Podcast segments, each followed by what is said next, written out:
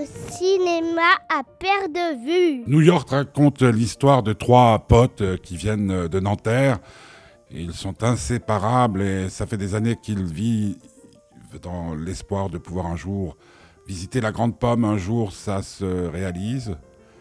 Et ils débarquent là-bas pour rejoindre deux de leurs copines. Alors bien entendu, ils vont euh, découvrir tout ce que peut offrir de très positif euh, la Grande Pomme, euh, New York.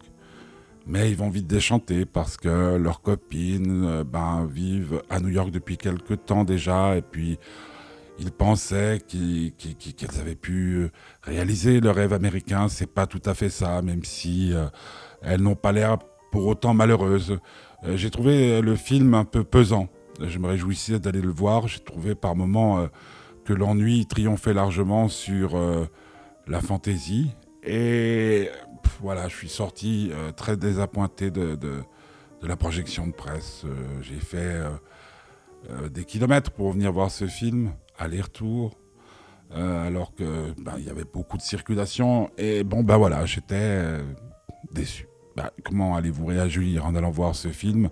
Un film pour les jeunes, par les jeunes, ben, une fois de plus, euh, à vous de juger. N'hésitez pas à me le faire savoir par le biais de la page Facebook de PMI Web. Voilà, le titre, New York. Ah, peut-être juste un truc. Manu Payet, peut-être euh, le seul qui sort son, son épingle du jeu.